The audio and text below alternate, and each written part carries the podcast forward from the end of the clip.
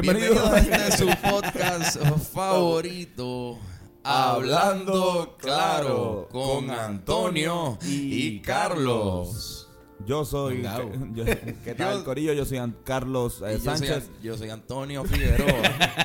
No, no, ya, mi nombre es Antonio Sánchez y el hombre que está frente Eh, a mí. Carlos Figueroa. Estamos aquí hoy con otro invitado estelar y muy querido por nosotros. el folksman, profesor, el duro, el panita, el compositor, el señor Víctor Marini. Opa, opa, saludos mi gente, gracias por tenerme aquí.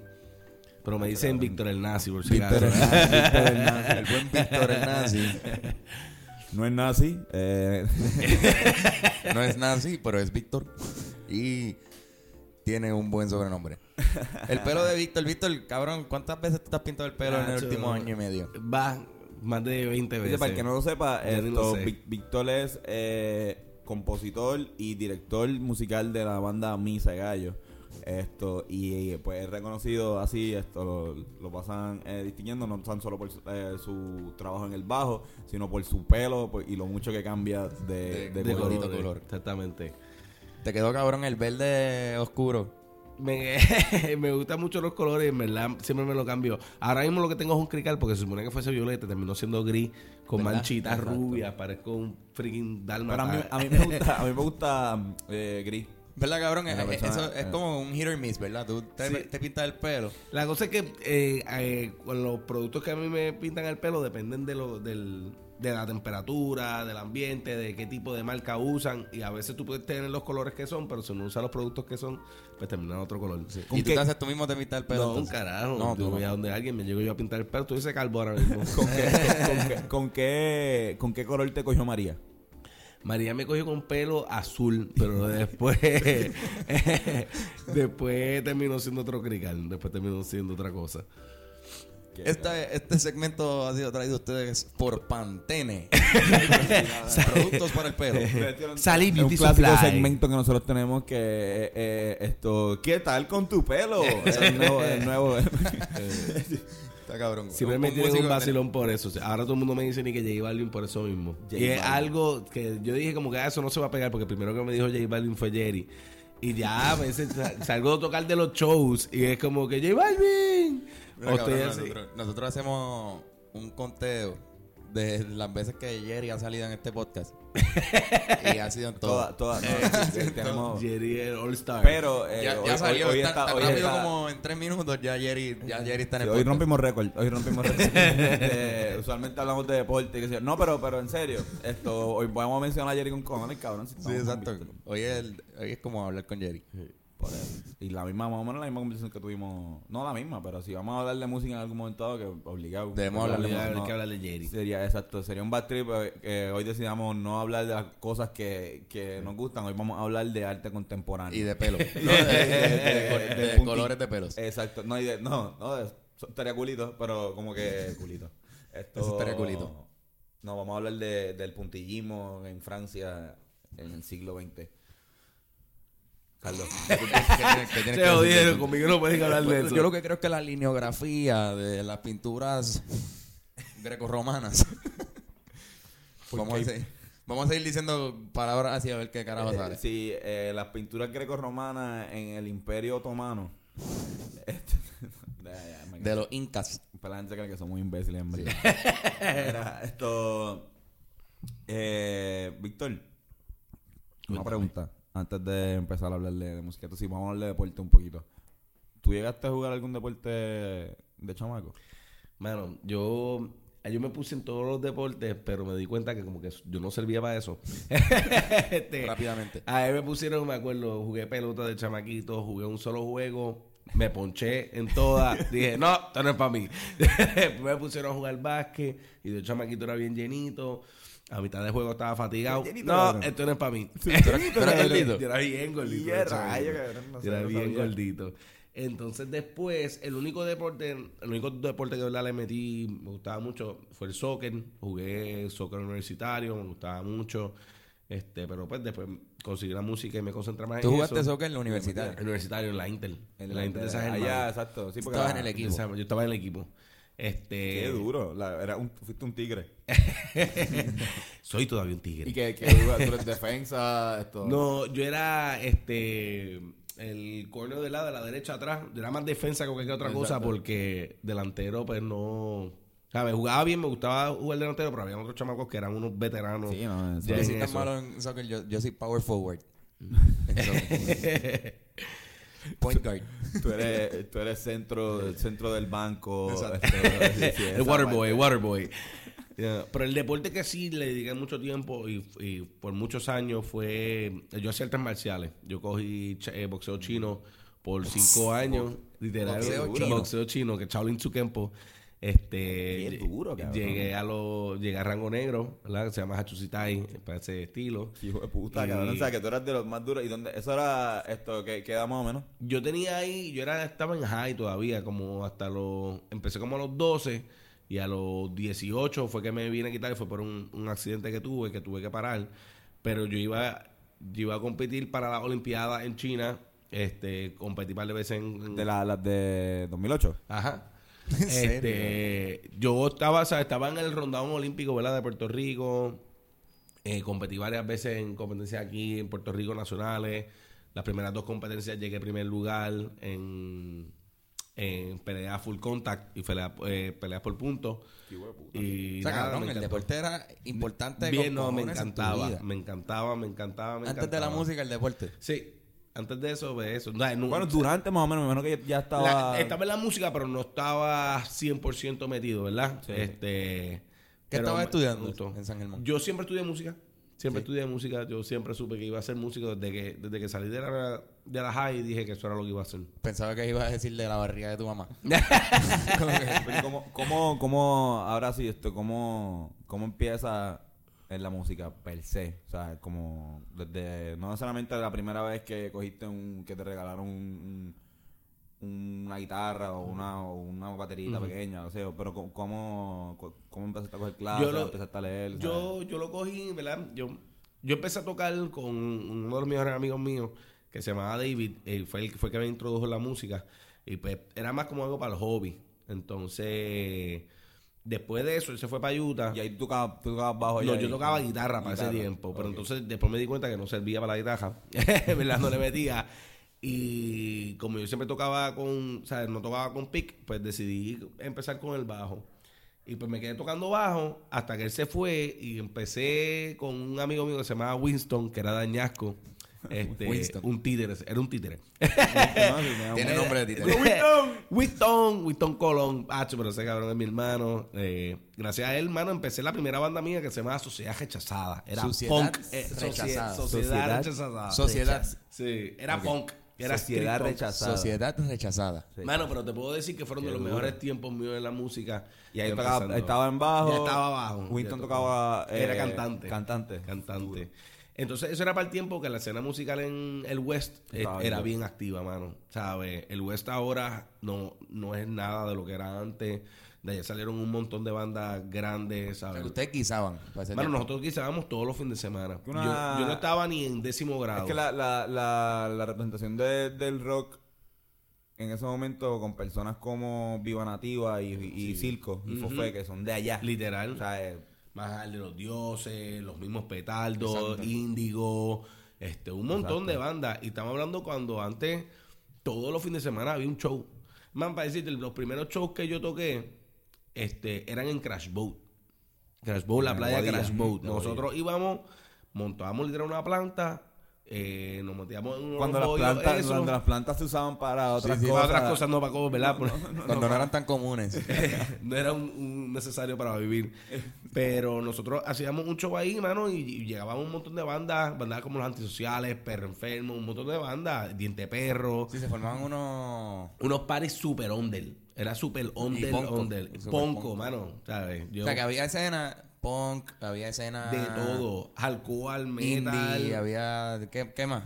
Mano, la ¿Qué cosa era es- lo más que se estaba moviendo en ese tiempo? La cosa era que bien diferente porque no es como ahora acá. Acá ahora tú vas a un show de punk y es punk nada más. O tú vas a un show de alcohol y es alcohol nada más. Y eso es algo que yo no estaba acostumbrado a verlo hasta que era acá. Porque allá eran de, la- de- cada banda tenía su sonido, Sí, mano. pongas, a lo mejor tú eras más metal. Tú podías más- tocar en un show y había una banda hardcore, una banda de punk, una banda más Ska. emo, una banda ska y todo el mundo chileaba, mano, y vacilábamos lo que era JD's, lo que era Greenhouse y por eso es que los shows se llenaban. Así que no, no era voy a un show de punk, sino más bien voy a ir a un show. Voy a ir a un show, Y ¿me entiendes? Y todo el mundo era pana. No, no es que no sé qué fue lo que pasó, mano. No sé qué fue lo que pasó, que la gente como que dijo, no, no, si voy a hacer un show metal, todas las bandas tienen que ser metal, ¿sabes? Y es como que, pues, Yo estoy cansado de Este- un show y que solamente haya una banda metal y los demás se- sean de otro género. Por eso es que tú te das cuenta, mano, que la, por eso la escena se ha caído. La, la banda, la escena metal de las escenas más grandes en Puerto Rico. Pero tú te das cuenta que ellos no se, no se ayudan entre No, sí. no, La- los shows de hardcore igual, los shows de punk. Ahora como que hubo un crecimiento de la escena pop-punk y es porque esas bandas se unieron. Pero antes de eso, brother, era bien diferente. Yo me acuerdo el primer show que yo hice en mi vida. Estaba como en 11 y fueron lo, en lo que eran los friki. Que en, en Mayagüez, que eso era al, al lado del Red Baron. Todo el mundo que es del West va a saber lo que eran los friki. Eso parece el beat de, de básicamente, básicamente. Baño de los frikis. El de los frikis. El punto es que este fue el primer show y tocaron ocho bandas.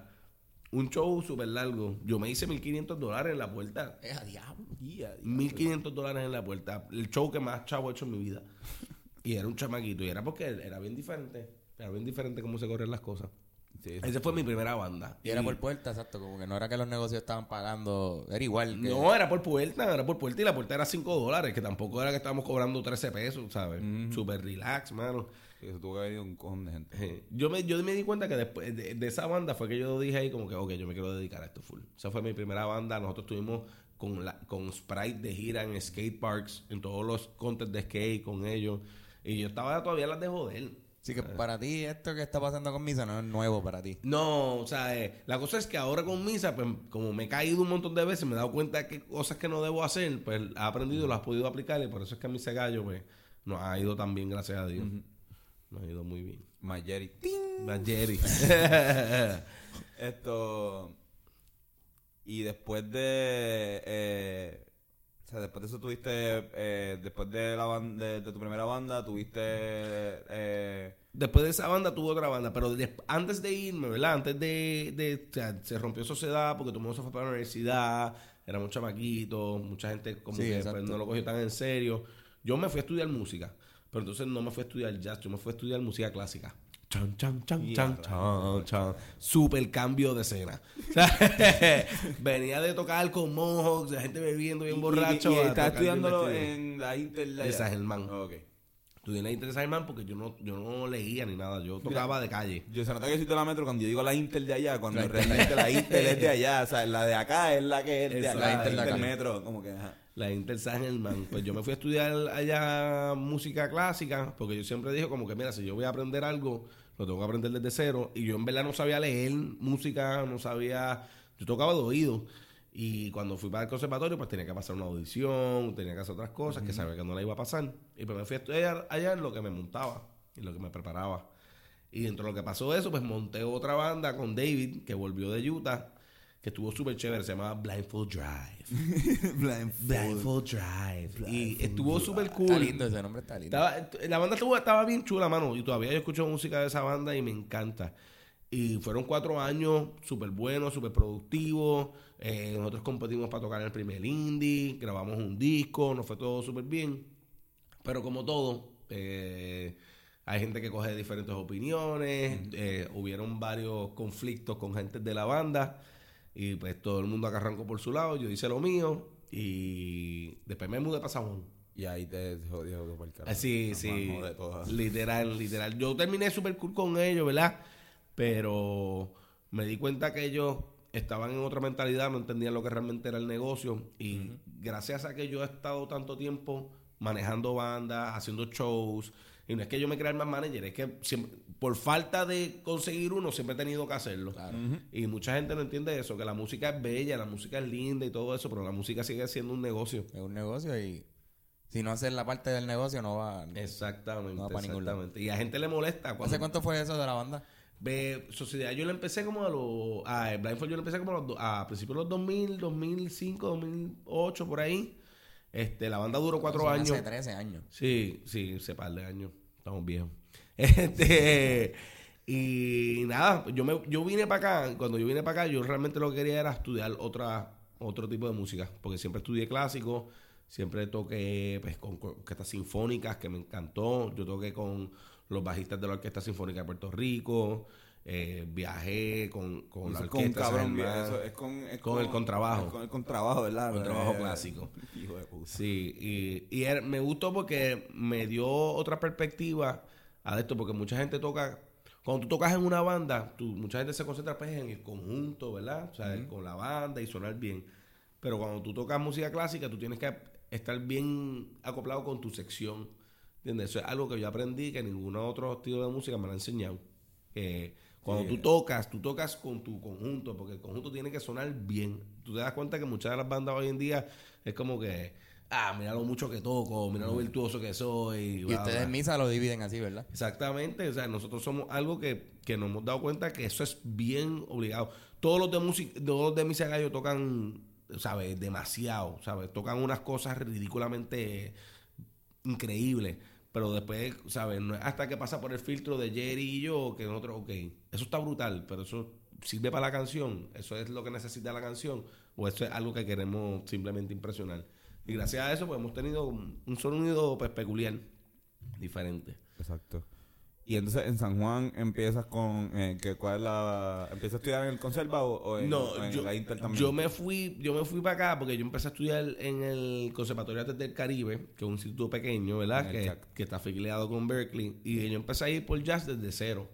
O sea, desde cero, porque obvio, allá en San Germán, pues lo y, que dan es y clásico. ahí es que conoces a estos chorros. Hay que conocer a Jerry, pero yo conocí a Jerry por Juan. Es una historia bien graciosa porque Juan, Juan Antonio, que es uno de los guitarristas, tocaba conmigo en otra banda que se llamaba Gala Radio, otra banda que hice. Sí, he estado en muchas bandas. Sí, Eh, me acordaba. Hay Sí. 13 años, cabrón. Entonces, Sí, hay par de bandas. Dime, Gala Radio también no fue súper bien y todo eso. Era un poquito más pop. Era como que esta mentalidad de yo quiero pegar. O sea, yo quiero hacer música para pegar. Y me acuerdo de un tiempo que no fue súper bien, pero una amiga mía, que se llama Lenny Mar, que tocaba una banda que se llamaba Un Burayo. Este, Me acuerdo. Ella es súper cool, una amiga que lo quiero mucho. Ella fue la única persona que me decía, tú estás haciendo algo que no te gusta. O sea, ella fue la única que me dice, tú estás haciendo Gala Radio porque se nota que tú quieres pegar y como que, como que demostrar que tú puedes hacerlo. Y me dice, está bien, está chévere, pero vas a estar infeliz por el resto de tu vida. Y ahí fue que yo dije, nieta, verdad. y, mano, como yo he pasado por tantos géneros, mira, yo de chamaquito escuchaba reggaetón, después escuché reggae, después escuché ska. Eh, mis papás me criaron escuchando música a los 70 yo me di cuenta que yo no me podía cerrar en un solo género. Y yo le, cuando Juan, cuando Gala Radio se separa, yo le digo a Juan como que, mano, yo siempre, yo siempre he querido hacer una banda hip hop. ¿verdad? Como que una banda que tuviese un rapero, pero que yo, si quiero tocar una canción funkeada, pueda tocar una canción funkeada, o si quiero tocar una canción rockera, o a, tener libertad, hacer lo que a mí me salga la nalga. Y Juan conocía a Jerry, porque Juan da- también estudiaba en el CAC. Y Jerry le dijo lo mismo, pero al revés. Jerry le dijo, coño, yo quiero hacer una, un, yo quiero rapear en una banda y hacer lo que yo quiera. Jerry quería, yo me acuerdo, era aire de inercia era, ¿te acuerdas? De que, inercia. que, que era como el concepto de, de del rapear con gente detrás, Ujú. haciendo, ¿sabes? Que no haya ninguna sola computadora haciendo ningún tipo de pista. Exactamente, exactamente. Es más orgánico. Y pues Juan fue nuestro matchmaker. Juan, Juan nos dijo como que Jerry, Víctor, Víctor, Jerry. Y para ese tiempo ellos vivían juntos, ¿verdad? Ellos vivían juntos. Ellos vivían Ellos juntos. vivían juntos, ya, ya Jerry sabía, ya Jerry había vuelto, exacto. Ajá, ya había llegado de Full Sail, ya había hecho todo lo que había hecho. Exacto. Y Jerry cuando... Ya había, ya había grabado este mamabicho. Ujú. este ya o sea Jerry también me dijo que cuando él se fue para allá ¿verdad? él empezó a, a tocar guitarra y a estudiar guitarra y cuando volvió que llegó súper pompeado como que se quedó como que con ganas de hacer eso y Jerry tenía su propio proyecto Ye- me encantaba a mí lo más que me gustó de Jerry fue que escribía con conciencia mano ver un tipo que que escribe cosas con sentido Concepto. Siempre Sí, tenía. Jerry siempre tenía un concepto para su canción, no era simplemente bien creativo, bien creativo, ¿sabes? Un nene lindo, obvio. Eso, eso fue la otra mitad que... Este, pero nada, mano, un tipo bien fajado. Yo me acuerdo cuando yo empecé, Jerry, yo llegué bien pompeado porque me di cuenta que tenía mucho clic y yo me levantaba a las 10 de la mañana, 1 de la mañana y llegaba a casa de Jerry. Sí! Al frente de la Sin- casa. sin llamar, sin sin llamar. llamar. Vamos, vamos a hacer música. Y él como que, ah, estoy levantando. Y eso era, brother, cinco o seis veces a la semana. Cinco o seis veces a la semana y... En la casa, esa casita, esa casita es dura. Sí. Esa casita fue chévere. Esa es como una granja. Y Capi era nuestro vecino, el Ahí nos grabaron por baterista. primera vez a los Rivera. Sí, Esa ¿verdad? casita. Ahí grabamos, ajá. Pues eso fue así como comenzó todo mi cegallo. Qué duro. O sea, yo me acuerdo, yo recuerdo la, la banda de Jerry, cuando no tenían nombre todavía. Exacto. Antes de que, Que nosotros llevábamos un par de meses tocando nada más. No nosotros habíamos tocado, nosotros habíamos tocado en el evento de, ya había pasado el evento de Jerry, el evento de para recaudar chavos para el disco de él, que habíamos Eso era lo que era nuestro son, ¿verdad? Ajá. donde era nuestro son, era, Estaba era nuestro son, Chon. estaba Roberto Chon, estaba Los Rivera Destino debutando. Los Rivera Destino debutando, estaba Chinobi cerrando, su, cerrando carre- su su carrera. carrera como, como rapero. Estaba el grupo de Quique. El- Estaba ah, Quique Quique Latin Jazz sí, cerrando. ya, Prohibido olvidar. Que Quique nosotros lo presentamos con una canción de trío. Ajá, bien cabrón que nunca nos vamos a Porque acordar. nosotros estábamos hosteando y, y tocando también. Me acuerdo de eso. Estuvo también Tanicha apareció en ese show. Tanicha Sí, estuvo con cantó- Jerry. cantó con con Jerry. Jerry. Jerry. Jerry estuvo O sea, con... la, pri- la primera vez que yo vi a Tanicha fue ese día, creo. No sé. Yo creo, que, yo creo que fue en el... Te... Ay, qué sé yo, cabrón, no sé, no sé. Por lo menos cantando. Ah, bueno, cantando sí. Definitivamente cantando. Y fue- ese show estuvo bien cabrón. Eh, es- para ese show yo no fui porque yo todavía no conocía a Jerry para eso. Yo me acuerdo haber visto por primera vez a Misa Gallo en el Baba Fest. Ese fue el primer show de mi cegallo. Esa fue la primera vez. Ese fue el primer show de mi cegallo que fue un despingue. No, pero eran tres. Eran tres. Sí, porque es que el concepto de mi Era cegallo Capi. siempre fue era ser poquito. Ajá. Y eso como que lo botamos por Bueno, la ventana. definitivamente lo votaron. Eso no. Sí, sí, ser... Ser poquito, ser minimalista. No, Sí. no. Pero yo me acuerdo que el concepto era más como también de, de, de rotar, rotar músicos. O sea, no Sí. solamente ser pocos, pero como que mantener una base e ir rotando, como que ir, haciendo música con muchas otras personas. Era como, era exactamente, además de ser una colaboración, queríamos hacer una, un, una, una tipo de presentación que pudiéramos trabajar a, a través del budget, ¿verdad? Alrededor del budget. Si lo que hay es poco dinero, pues vamos a hacer un show pues pequeño, ¿verdad? Que podamos hacerlo a trío. Y nos encantaba el concepto. La razón por la que no salió es porque siempre invitábamos a alguien nuevo y esa persona nueva, ¿verdad? Invitábamos un cantante adicional, otro un saxofón adicional o whatever.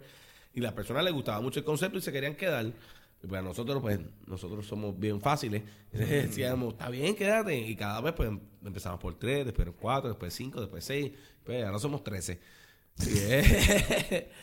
Eh, un- Ya son más de una y docena. pueden ser Y pueden ser más, ¿verdad? Sí, si quieren. mira, a, no- a nosotros nos gusta el, el- la situación del bandón y la situación de esto, porque nosotros siempre tenemos un concepto de que somos una familia. La familia Misegallo. Nosotros vivimos dos meses juntos. Eh, mucha gente nos dice como somos la comuna. Y es, es, es- es chévere. No es fácil para nada.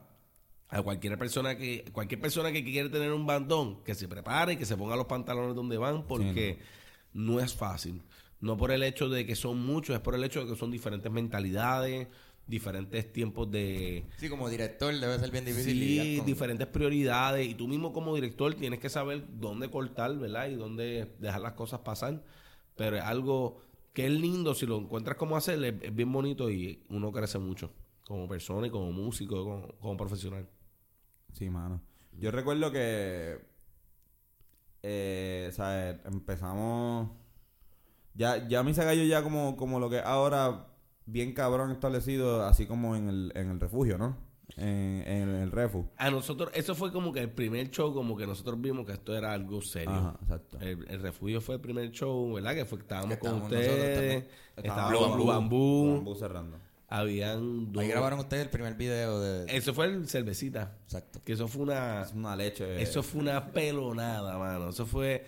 ¿Cómo de fue eso? hecho, ¿Cómo fue ese eso? video era un anuncio. ¿Te acuerdas que nosotros íbamos a hacer varios shows alrededor de Puerto Rico? Queríamos hacerlo en Sí, sitio universitario. El tour, el clásico tour que hicimos. Y yo llamé a este panita mío que se llama Sapo, le decimos Sapo, ¿verdad? Obvio. Sí, sí, sí. Este, y él- nosotros le decimos a él, mira, grábate la gente vacilando y esto es para hacer un anuncio, ¿verdad? Pues un video de promo. Y bueno, literal, el chamaco fue Yo creo, que, yo, creo- yo creo que el video, hay un par de tiros de la, de la gente riéndose, que realmente estaban riéndose de nosotros animando. Sí, sí, no, y hay un montón, ¿me entiendes? El- el- to- todo el video es el show entero, ¿entiendes? Hay gente vacilando Ajá. con los Rivera, gente Hay vacilando con una, hay Bambú. una... Exacto, hay una parte que sale Orla- Orlando. Orlandito. Orlando, Orlandito esto, Castro. prendiendo... eh, Sí, lo primero, lo primero que sale en el video, un pollito. Un, filito, un filicito por ahí. Pues ese video, cuando él lo tira de terminar, una sola cámara, una sola persona, sin ningún plan, sin ningún nada.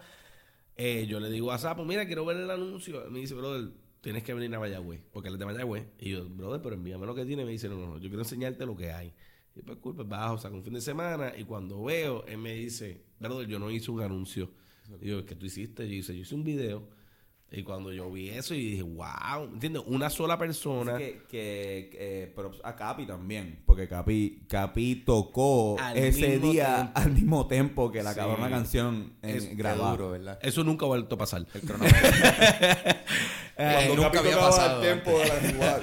Eh, y nosotros, nosotros, o sea, fue bien impresionante porque ajá, además de que pudo tocar, el, el, el- el camarógrafo grabó a Jerry toda esa canción, Jerry cantando, que él pudo Sí, sacar, mano. ¿verdad? Y, y y tocamos la canción una sola vez. No fue que hicimos como que, ah, dale de nuevo. Sí. ¿Sabes? Y ahora, es bien al garete, ¿verdad? Hay bandas que hacen eso. Eh, Como que, y, y nosotros lo hicimos una vez, pero fue porque no nos pidieron. Eh, pero cuando tú, cuando tú estás empezando, yo me acuerdo de, de, de este, este cabrón, eh, Eloy. Eloy, ¿qué se llama? El de Fuera del Planeta. Fuera, Eloy.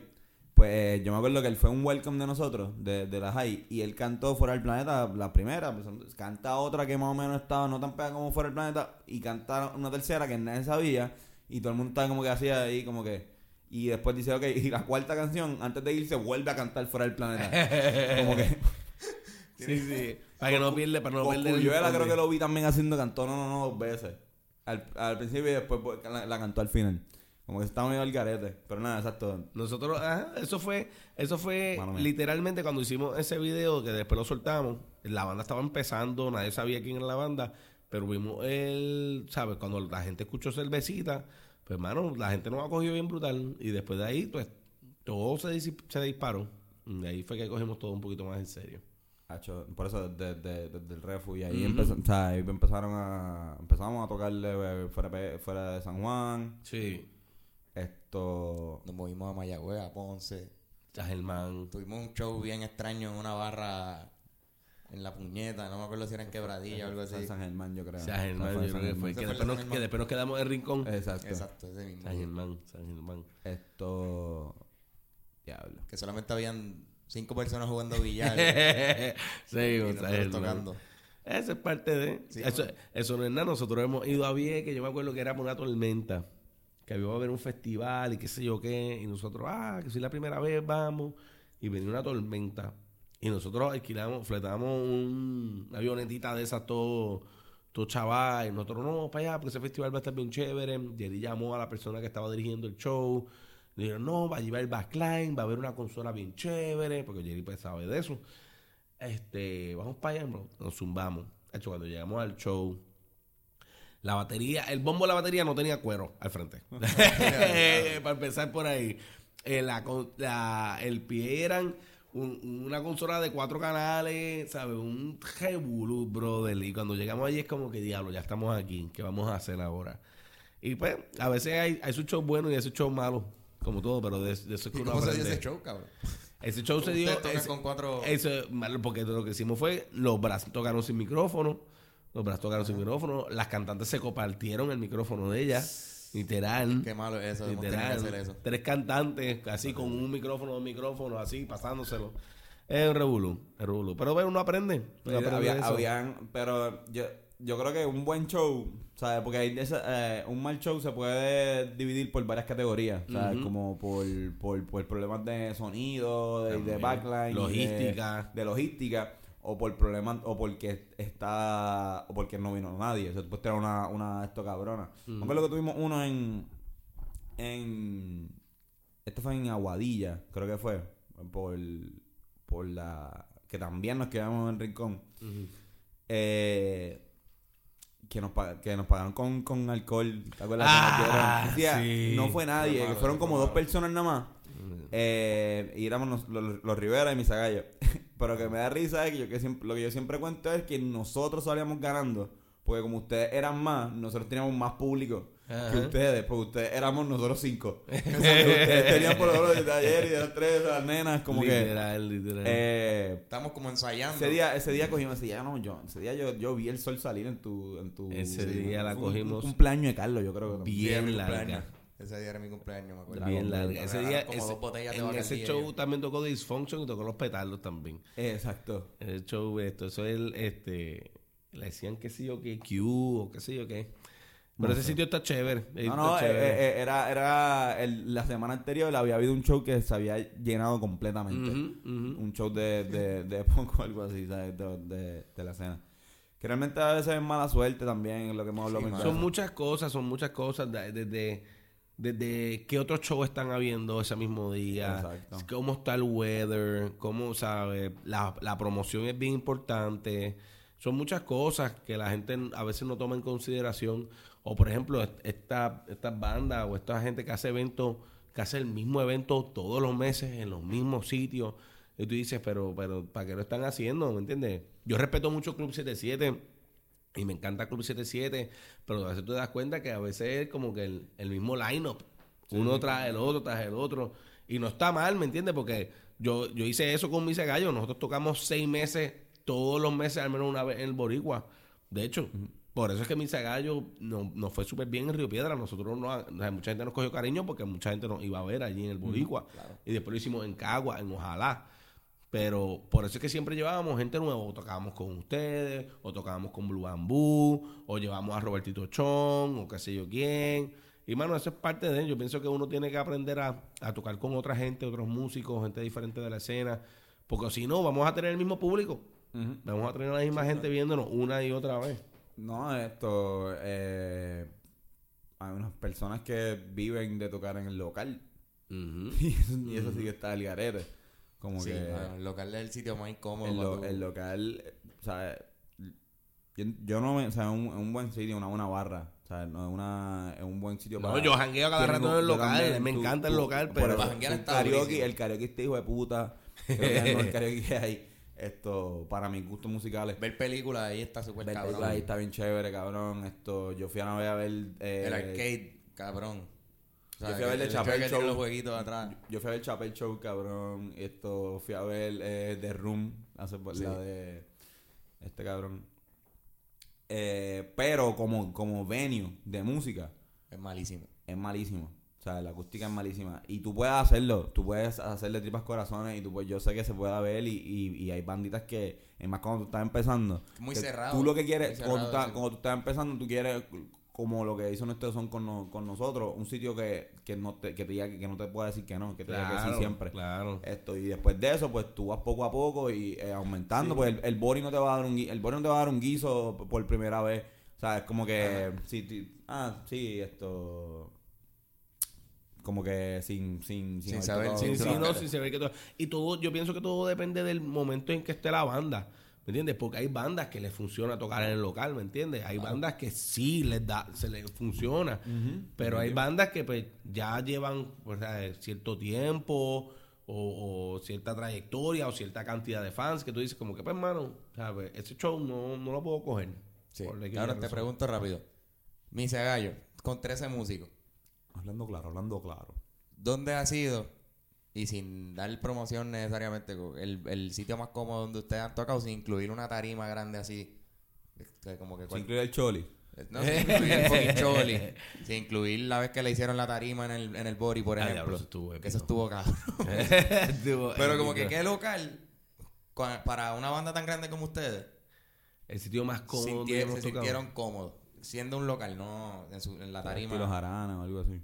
Mano, este, sí, la cosa es que Jarana siempre nos ponen tarima. Estoy pensando en un sitio que, lo- la, ¿sabes? La respuesta es cómodo. La respuesta hemos tocado y, y siempre ha sido cómodo, pero pues tienen su tarima. Y a ustedes les queda especial. pequeña la tarima. Sí, siempre, sí. Y también nosotros que nosotros hemos aprendido a tocar apretado. ¿sabes? No- Apiñoñao. nosotros hemos tocado en tarimas que nosotros nos hemos dado cuenta como que, mira, mano, toqué pequeño, toqué en un sitio chiquito, pero, pero estoy cómodo. Te podría decir que el sitio Como anoche. de ese en sitio que se llama Beer Box en Aguadilla. Ese estaba pensando. el, Beer eh, Box Aguadilla, eso fue de los shows, no simplemente por la tarima, porque la tarima era eh, par de planchas de madera, lucecitas de Navidad. Fue el aniversario de eh, ellos. El aniversario de ellos. Pero, mano, además de que la tarima cabíamos, y estábamos apretados, pero el, el, el feedback de la gente fue increíble. El feedback de la gente es increíble y yo quiero mucho a la gente del, de la metro y me encantan los shows por acá. Pero el calor, el, calor de la gente del, del West, y eso lo he visto en, en tantas bandas diciéndolo, como que la gente del West es, es otra cosa. Y yo digo que es porque la gente del West viene con esa cultura mu- musical de que siempre había música, siempre habían otras cosas. Y como que le hace falta. Y cuando va a ir cualquier banda, porque es cualquier banda, la gente va y apoya los shows. Yo pienso que eso es, es parte bien crucial. yo, la- en la, la comedia también. Ujú. Nunca hemos hecho show de comedia allá, pero Oscar siempre habla súper bien Sí, de, de Mayagüez.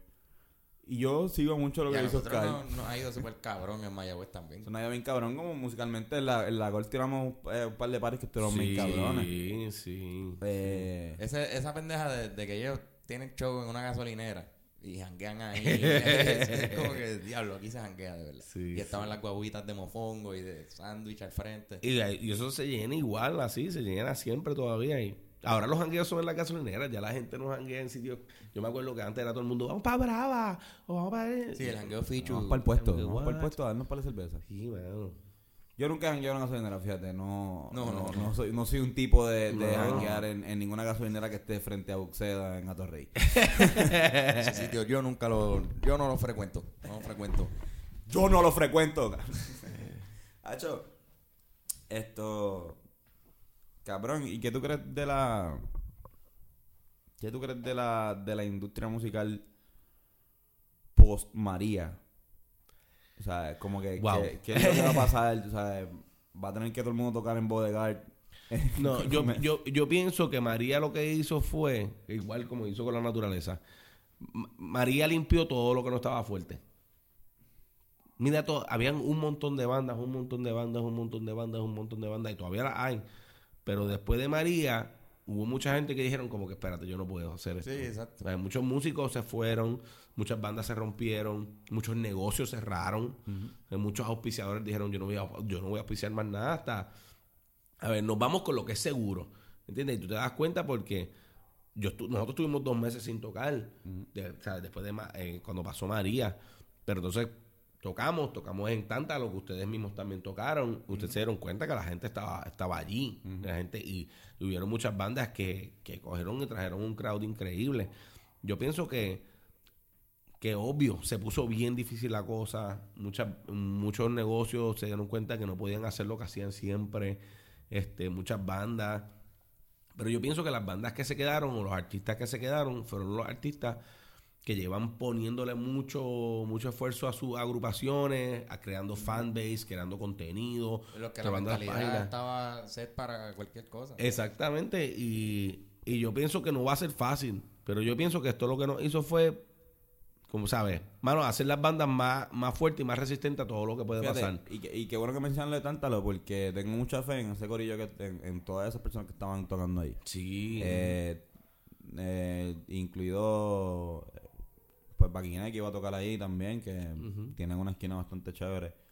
Eh, no es libre expresión, Libre subido ahora. exacto, por eso Libre todo tema Román. esto, libre. Está, están, están tocando, tienen un tema en la Z que está súper cool. Esto tienen eh, esto Libre Román, que es Liber una. O sea, ella es una caballa, ella es Sí, una no, Román yo la sigo desde que ella, desde que era ella y siempre me encantó. Ella salió en el especial del Banco Popular, ¿verdad? Y- Ah, sí, ella, este, ella, ella. una banda se llama Ella. Ella, sí, mano. Y era, eh, ¿sabes? Un concepto similar, ¿verdad? Pero lo único que ahora Liber Román es más. Ella. Más ella. Menos ella y más ella. más. este, pero es increíble, mano. Y, y lo lindo de ese show fue que, que muchas bandas de diferentes géneros musicales se unieron. cabrón. Jibaro. Yo organizo esa jodienda. No, y se dio increíble.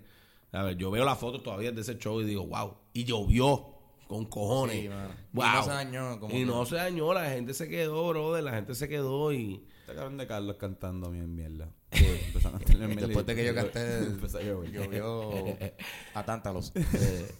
Pero estuvo bueno, estuvo bueno ese show. Y, y pienso, mano, de que todavía van a seguir pasando Pero ese- cosas. exacto, pero eh, ese, ese tipo de concepto de, de que fíjate, vuelve a, a lo que tú estabas hablando de Mayagüez ahorita, de hacer show sin importar, o sea, que no, no que, que, que sea de un mismo género nada más.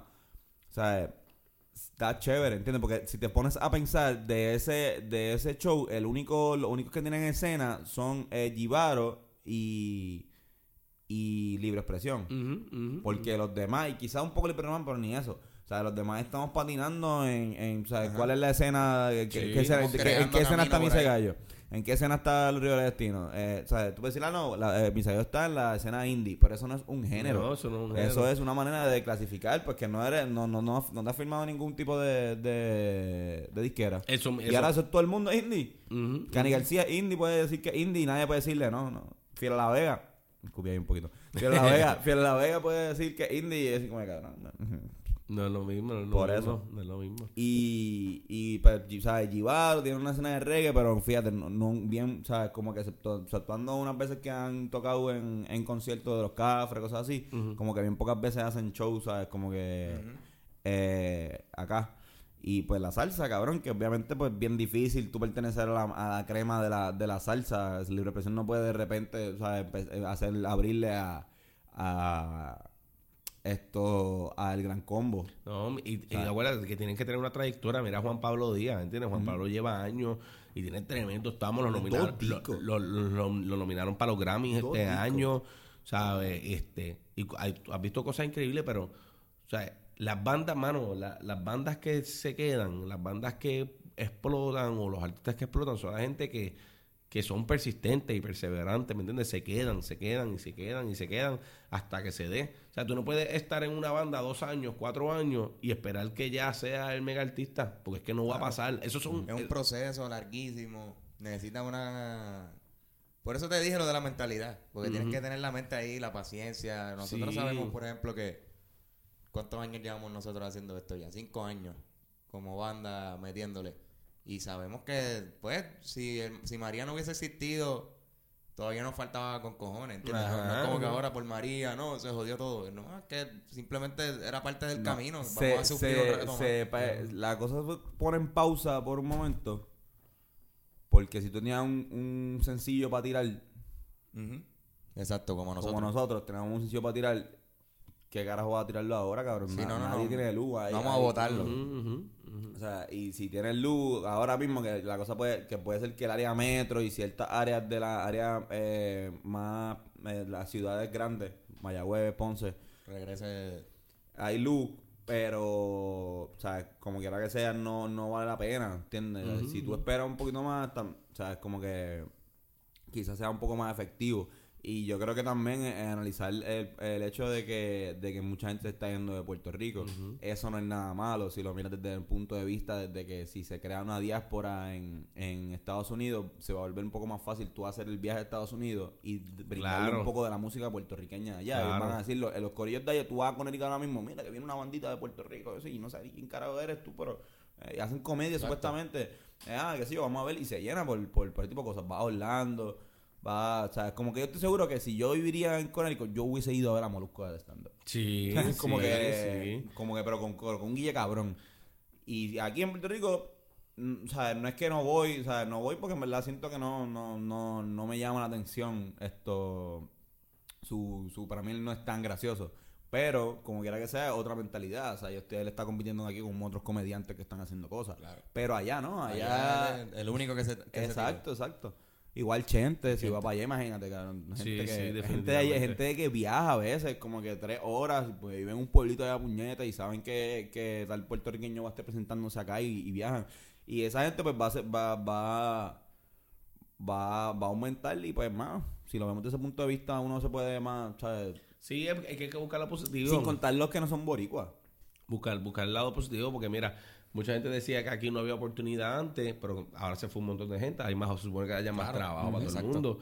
Y como tú dices, ¿me entiendes? Ahora hay muchos más puertorriqueños allá. Significa que es más fácil viajar, más fácil tener seguidores allá. Distribuir el material allá. ¿sabes? Hay que buscar lo positivo, obvio. No, no estamos diciendo hay mucha gente sufriendo, mucha gente tuvo pérdidas increíbles, mucha gente la yo yo digo literal que la salud mental del puertorriqueño se vio grandemente afectada, ¿sabes?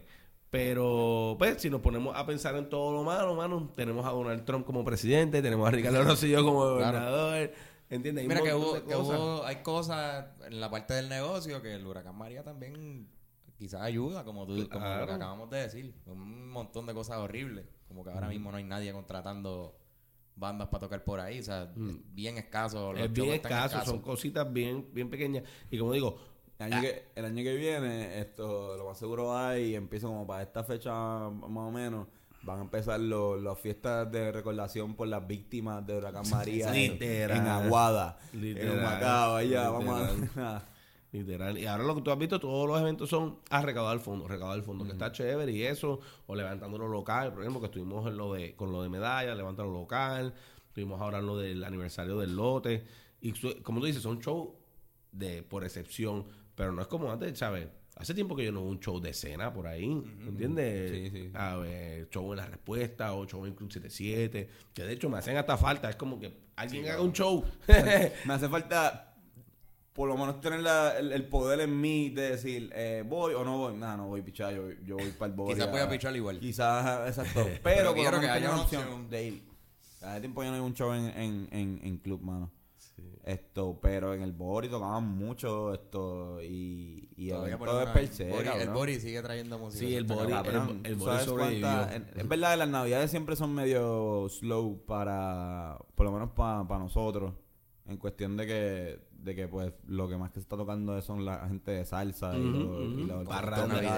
Ayer yo, fui, Parranda. ayer yo vi a Límite 21, una fiesta de Navidad. Y yo, mira, Límite 21, Por realizando. eso. No, cabrón, esa gente está. Todavía imagínate, el mismo Pirulo, si- o sea, como que ese cabrón no duerme en Navidad. Tiene como dos guisos, dos guisos diarios, una pendeja así. Esto. Pero nosotros que es más o menos low, pues, pues por lo menos podemos. Pues va a ser bien mierda. Si antes era más mierda, ahora va a ser, va a ser mucho más mierda. Esto, nadie va, o sea, quizás un, quizás ustedes tenían algo para algo para algún encendido de Navidad o algo, pero usualmente lo que llevan es, es orquestas tropicales. Sí, sí, definitivamente. Pero pa, tengo mucha fe en el año, que- el año que viene, en, en, en un año cuando la playa se ponga linda otra vez y digo, la playa está linda ya, no he ido. No No, sé, yo no he yo ido a la playa, Yo no he ido a la playa y no quiero ir. He visto los videos de Ocean Park y eso. que- Está todo, ¿verdad? Ese está bien sí, feo. mano, no.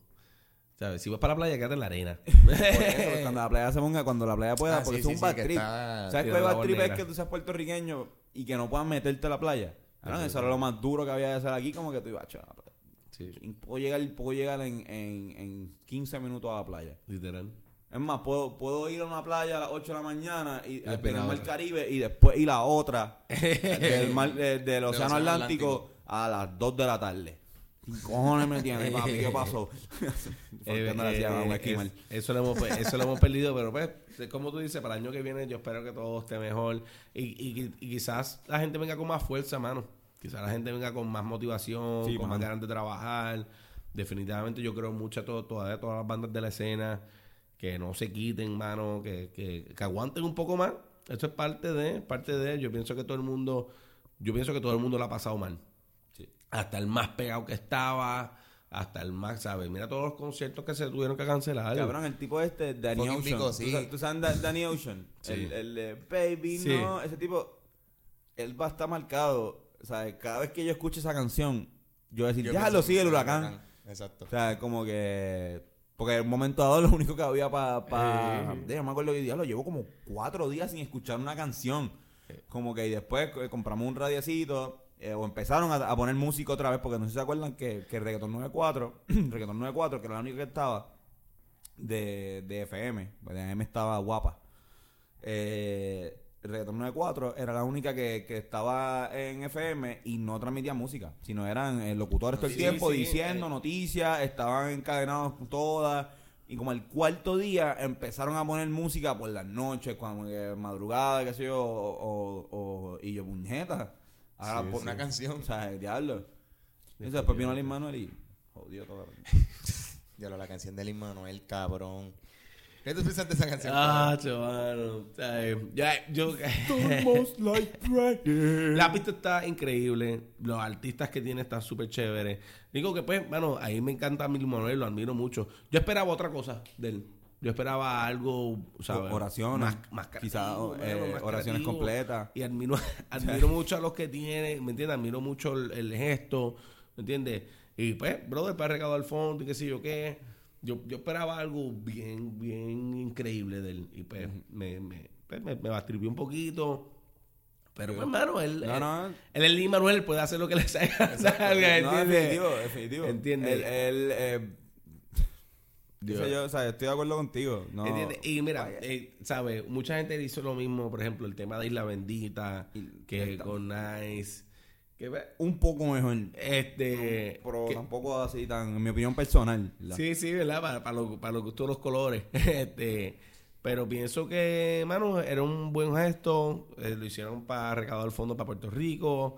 Así que al que le guste, que le guste. No, no, exacto, no. La intención es, la intención es, es- es lo que cuenta. Ah, exactamente, exactamente. Para nosotros no estamos dichos que nos ponemos a, a, Sí, a- a, a a criticar. la, la- esto. Es como, bueno. mira, hay mucha gente que, pues, que hay mucha gente que critica el, el trap. Ah, que si el trap, que si uno hay que, hay que tener talento, bla, bla. Mira, ¿sabes? Si, esa, si, esa, si, el, si el trap no le gustara a la gente, no estuviese donde ahora mismo. Exactamente. ¿Entiendes? Mira, mira Bad Bunny, mira eso. Y no, es que- o sea, no voy a decir, no, yo no, yo no puedo decir que a mí me encanta Bad Bunny porque no es la verdad. Pero respeto lo que hace el tipo, mano. Y, y puedo decir que el tipo tiene cosas pegajosas y que el tipo ha sabido moverse en el negocio, el mismo Osuna, el mismo, ¿sabes? Todo el Es que mundo. también es el, el- full package. Bad Bunny es el full package. Claro. Tiene la imagen. O sea, que tú lo ves y lo reconoces. Sí, y sí. está haciendo algo nuevo con la voz, también. ¿sabes? Tú escuchas, Exacto. tú escuchas dos cosas y te dicen Bad Bunny. Exacto. Y eso, es- y eso es realmente lo que buscan todos los productores hoy en día, ¿entiendes? Es una, una voz reconocida, una marca que tú no tengas que verlo, o sea, tú no tengas que verlo y tú sepas que ver, como Coca-Cola. Claro.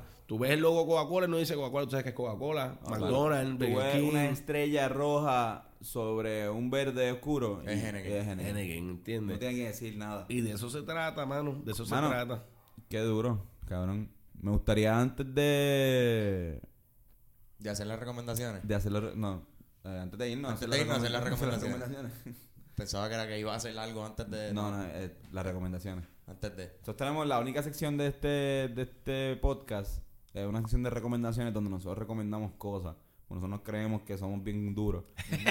Esto- y, y nada, pero puede ser cualquier cosa, desde una película, una canción, un álbum, eh, algo con lo que estés jugueado ahora mismo. No tiene que ser. Ajá, puedes puede recomendar una marca de tenis, puedes recomendar eh, a la gente algo, como que mira, Exacto. vayan a este restaurante. Exacto. Puedes puede Eh, simplemente recomendarle a la gente. Mira, sean sinceros con ustedes mismos. Ah, sí, una recomendación. Exactamente, sí, te entiendo, te entiendo. Algo que se- con un tema específico, No, una recomendación. Pero yo voy a recomendar, para que más o menos tengan un ejemplo, el disco de una banda española que se llama Mundo Chillón. Mm. Qué bonito es ser un loser, se llama. Y en verdad, Qué bonito qué ser un bonito loser. ser un Muy buena. loser. Y eh, yo estoy, fue mi top artist de Spotify este año y me di cuenta de lo jugueado que estoy con esa banda. Tiene dos el. Grammy en tu Sí, corazón. en mi corazón. en Spotify el Grammy lo ganó Mundo Chillón. bueno, y en verdad, véanlo, super, es como música bien jocosa. Este le gustan los ritmos caribeños, o también puede apelar un poco a, a nosotros acá. Y nada, bien funny. Está bien gracioso, en verdad, y me, Voy- me tripea voy por a eso. buscarlo, voy a buscarlo. Veanla. Pues yo recomiendo el restaurante El Hamburger en Puerto Tierra. en verdad, está bien cabrón. Está bien, me puto ese el Hamburguesas. hamburger de Puerto Rico. Pillarlo con, con, con salsa roquefort. bueno, pues yo, yo voy a dar dos recomendaciones. Eh, vayan a ver la película Coco. Está Está dura. insane, mano. Es la segunda vez. La es segunda persona reco- corrida que nos recomienda. Hermano. Coco, yo lloré al final y no es porque, pues, porque sea música, es porque se trata de recordar eso, eso, esas personas queridas que hemos perdido. Pero yo digo que tú no tienes que perder a una persona para recordarla, No, claro. ¿entiendes? ¿Sabes? Este, yo porque soy una persona que ha perdido muchas muchas familiares, muchas amistades de mi vida, pero más que eso, ¿verdad? Tocando, yéndonos por la línea de lo que estamos hablando de la industria musical y de recordar. Bueno, recordarle a la gente que estamos todos en el mismo, en el mismo hoyo, en el mismo negocio. Y le recomiendo a la gente que sigan haciendo, bueno, que sigan haciendo sus propios eventos. Porque me di cuenta que hablando de eso, de, después de María, la gente como que se quitó y, y ah, quiero esperar a que me llamen para un guiso o, o quiero esperar a que vea un empuje de la gente para entonces yo salir. Y yo digo que lo mejor que podemos hacer es coger la, la acción en nuestras propias manos y, mano, nosotros mismos decidir, vamos a hacer un evento, vamos a colaborar, vamos a trabajar juntos, ¿sabes? Esa es mi recomendación, vamos a seguir trabajando juntos para que tú veas cómo las cosas Y si no cambian. hay luz, vamos a hacerlo afuera. Exactamente, yo, ¿sabes? Yo ensayo con planta. Exacto. Yo ensayo con planta, buscar, hermano, buscar la manera de nosotros mismos levantar la escena, porque es que si nosotros no lo hacemos y esperamos por los auspiciadores para que nos levanten, hacho, no va, no va a pasar nunca. No. Eso es así. Ellos no van a, ellos no van a, los auspiciadores nunca van a poner su dinero en una banda que esté esperando, No, y, que esté apagada. y no se van a arriesgar, ¿me entiendes? No. El, el negocio 101, ¿me entiendes? Y uno, hay- uno tiene que entenderlo, ese es su punto, y eso se respeta también.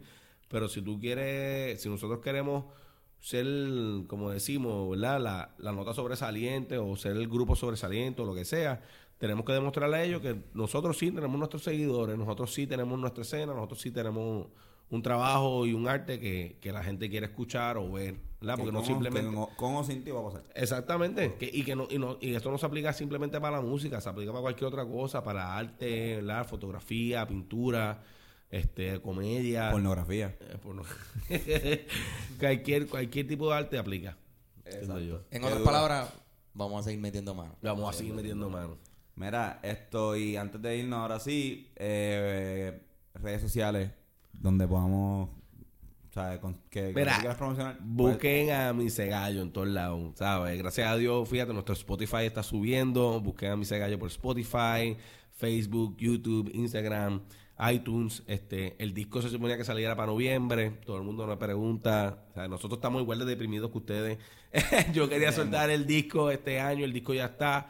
Pero pues, hermano, pues María nos afectó un poco y vamos a soltarlo para febrero. Vamos a soltarlo con video nuevo, vamos a soltarlo con sencillo nuevo. Y después de eso tenemos unos planecitos de viajar. Así que, pero eso hasta que no esté confirmado no vamos a hablar más detalles de eso. Pero pendiente a mi en las redes Exacto. sociales. Que y cuando viene. tengan los detalles, la primicia la van a dar en este podcast. Así es, así mismo es. No, me gusta nada de esto, no tienen que darnos aquí. Pues. Dársela a Puerto Rico Indie. La exclusividad. No, mira, esto. Eh, y en tus redes sociales, ¿hay alguna que sea pública que puedan Sí, mira, a mí me buscan por Víctor Marín y yo solici- yo acepto todas las solicitudes. Exacto. Hasta las que son de embuste. Después que me doy cuenta que son Exacto. solicitudes de embuste. yo- yo- digo, tú Tú ok, has hablado eh, con esas personas. Yo tengo un montón de fanáticos de. Yo digo, yo, yo le decía a Carlos que, que hay una gente en Arabia Saudita que es bien fanática mía. Porque yo tengo, me llegan tantos requests de Habasin Hum, De Saddam Ali. de Saddam. exacto. Yo lo, que me- yo lo que hago es me entro, entro profesivo, como que, mm, porque a veces tú dices como que, déjame chequear mucho al Friends. Y dices, ¿cómo te tengo 20 y pico, 30 y pico mucho al Friends?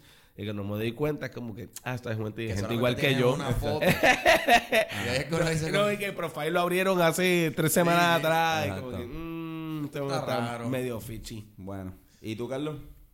¿Qué? Pueden buscarte en las redes sociales. Ah, pueden en- buscarme como los Rivera Destino.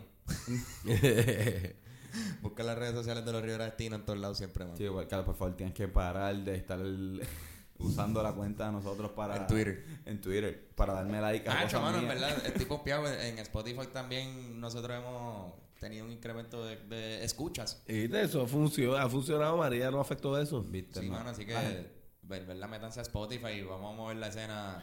Pero en, en Twitter, en Twitter, Carlos Omar, ¿verdad? Algo- Ah, sí, en, en Twitter me pueden buscar como Carlos Omar. Con dos L.